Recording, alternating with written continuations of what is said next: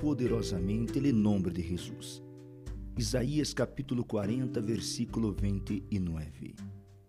Ele dá força ao cansado e multiplica as forças al que não tiene ningunas. Deus é forte por los débiles, amigo meu, amiga minha. Ele aumenta nossa força quando la necessitamos. Muitos crentes a lo largo da história han logrado grandes coisas para Deus. Eles lhe dirão que puderam fazê-lo unicamente por meio la fuerza del Senhor. Deus é nossa força.